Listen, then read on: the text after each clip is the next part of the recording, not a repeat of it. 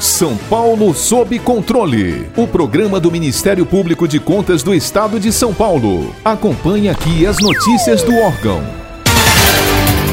Hoje, 28 de outubro, comemora-se o Dia do Servidor Público no Brasil. A data foi criada pelo artigo 236 da Lei 8112 de 11 de dezembro de 1990, o chamado Estatuto dos Servidores Públicos Federais, que em 2020 completa 30 anos de sua promulgação. Porém, a história do serviço público no Brasil não é recente. Regulamentado apenas em 1939 durante o governo de Getúlio Vargas, o trabalho do funcionalismo público remonta à época do Império, onde agentes do serviço público já trabalhavam para manter em funcionamento a máquina burocrática do Estado. Público é aquilo que pertence ao povo, consequentemente, o servidor público não trabalha para o governo, ele trabalha para a população. O bem-estar da sociedade depende da qualidade do trabalho dos servidores públicos em hospitais, escolas ou repartições. Daí a importância desse trabalhador. Infelizmente, por conta de falhas em estruturas administrativas e da falta de ética e comprometimento de alguns servidores, por vezes o funcionalismo público brasileiro é visto como ineficiente, inerte e corrupto. Para desmistificar alguns conceitos acerca desse assunto, convidamos a Procuradora da Fazenda Nacional, mestre e doutora em Direito Administrativo, pós-doutora em Democracia e Direitos Humanos pela Universidade de Coimbra e professora de Direito Administrativo no curso de graduação da Faculdade de Direito da PUC São Paulo, doutora Carolina Zancaner Zocum. Eu gostaria de agradecer ao Ministério Público de Contas do Estado de São Paulo pelo convite que me foi formulado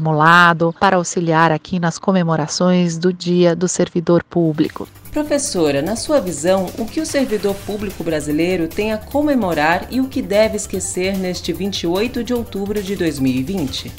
primeiro lugar, eu acho que é um dia que, infelizmente, nos últimos anos não tem muito o que comemorar. Na verdade, o servidor público é peça fundamental para que o serviço público e o Estado democrático de direito continuem existindo. Sem os servidores públicos, eu diria que o país não tem como avançar. Entretanto, a gente vê que a figura do servidor público em todas as suas esferas tem sido vilipendiada, tem sido demonizada, tem sido uma figura que é, muitas vezes é colocada como um detentor de privilégios. E nós sabemos que não é a verdade.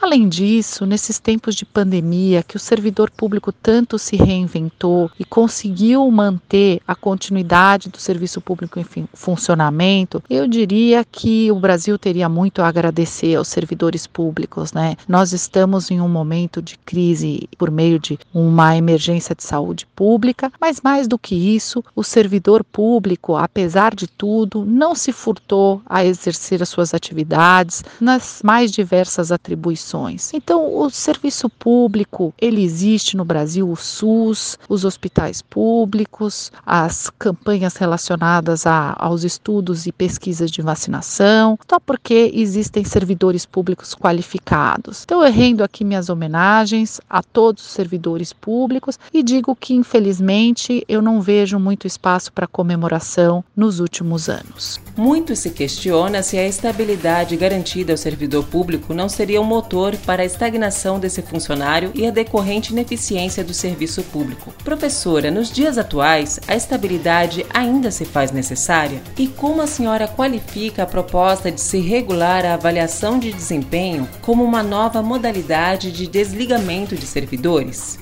Eu diria que a estabilidade é algo necessário, na verdade fundamental para que o Estado democrático de direito continue existindo. Explico. Muita gente coloca a estabilidade como um privilégio do servidor público, como um benefício, como uma regalia, como uma vantagem que o servidor público tem e que o resto das pessoas não tem. Na verdade, essa é uma visão completamente equivocada do Instituto da Estabilidade. A estabilidade existe em prol da sociedade e não em prol do servidor público. O servidor público, quando ele adquire a estabilidade, ele tem possibilidade de ter uma atuação imparcial em todo o funcionalismo, em todas as suas atividades de funcionalismo público. Por quê? Porque ele sabe que ele pode desagradar a quem esteja no governo, que é transitório. Lembrando que os servidores públicos são de carreira, são permanentes, mas aqueles que estão na cúpula, que são eleitos ou que são nomeados para cargos em comissão, esses nomeados para cargos em comissão serão modificados com o tempo. Então, nesse sentido, o servidor público, por causa da estabilidade, ele se sente à vontade para seguir exatamente o que a lei diz que ele tem que seguir e não o que aquele chefe, o governante, o detentor do poder é, naquele momento diz para ele fazer. Eu já me deparei várias vezes com pressões e eu me senti à vontade para dar um parecer jurídico adequado, porque de acordo com a lei, porque eu sabia que a estabilidade me movia a fazer o que era certo. Agora, aquele que pode perder perder o cargo a qualquer momento porque não tem estabilidade, ele se sente inseguro de desagradar o seu superior, porque se ele o desagradar, ele pode não ter mais o um emprego. E nesse nosso país, perder o emprego em determinada altura da vida é realmente ficar numa situação extremamente periclitante. Então a estabilidade não existe para favorecer o servidor público, ela existe justamente para favorecer a sociedade que sabe que terá uma decisão imparcial, porque o servidor público está aí para servir à sociedade e não aos detentores eventuais do poder.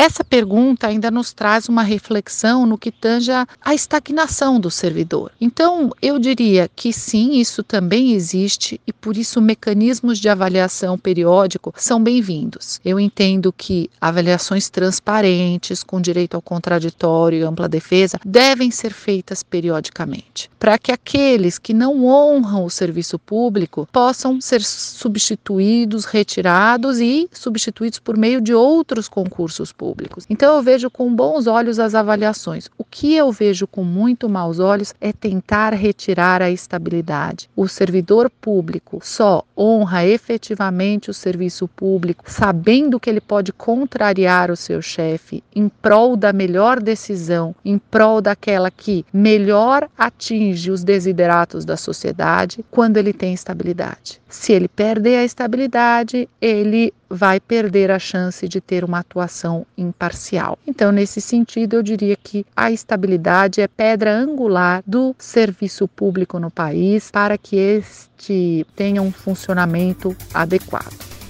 Professora, é fato que há muita disparidade salarial entre os poderes da República. No executivo, onde trabalham professores, médicos, policiais, o olerite médio de um servidor é de R$ 3.900, sendo que de um funcionário do legislativo é de R$ 6.000 e de R$ 12.000 é o salário médio de um servidor do judiciário, segundo dados de 2017 do IPEA. Há também a discrepância salarial entre os níveis da federação e a desigualdade entre gêneros. Como a senhora avalia esse cenário? É possível equalizar a máquina? Essa última questão é muito importante, muito interessante, porque ela mostra a discrepância abissal que existe entre as carreiras do Estado. Você verifica a diferença salarial, subsídios, vencimentos, das inúmeras gratificações que existem e que tornam uma carreira tão mais atrativa que outra carreira. Muito bem, o maior problema aqui, a meu ver, está na base. Eu entendo que houve uma escolha legislativa muito ruim no que tange aos salários que são pagos, aqui salário de forma genérica, que são pagos aos servidores. A meu ver, para que isso pudesse melhorar, o ideal seria que o maior salário pago pelo funcionalismo público deveria ser o do professor. Então, o teto, ao invés de ser na esfera federal, por exemplo, o ministro do Supremo Tribunal Federal, deveria ser o valor pago ao professor da rede pública. Porque com isso você valoriza a carreira que forma todas as outras cadeiras e dá um upgrade na educação no país. Porque se essa educação passar a ser valorizada, o que nós vamos ter? Nós vamos ter várias cabeças querendo ser professor. É isso que faz toda a diferença. Então, nesse sentido, eu diria que a única forma de você tentar minimizar, digamos assim, essa discrepância, esse abismo que existe entre as diversas categorias funcionais é valorizando o professor, é colocando ele como o principal fator de é, mudança cultural e educacional do país. Então, quando você valoriza o professor, você acaba por valorizar toda a sociedade, porque é ele que vai formar as novas profissões. É a única forma que eu vejo, é colocar o professor como teto de valor pago pelo funcionalismo no país. E agora só me resta agradecer de coração a oportunidade de ter trocado essas ideias, falado essas palavras para vocês e desejar um ótimo dia do servidor público para aqueles que abraçaram com tanto amor e dedicação essa tão difícil carreira. Muito obrigada. Para ficar por dentro de outras notícias do Ministério Público de Contas de São Paulo, siga-nos nas redes sociais ou acesse o site www.mpc.sp.gov.br.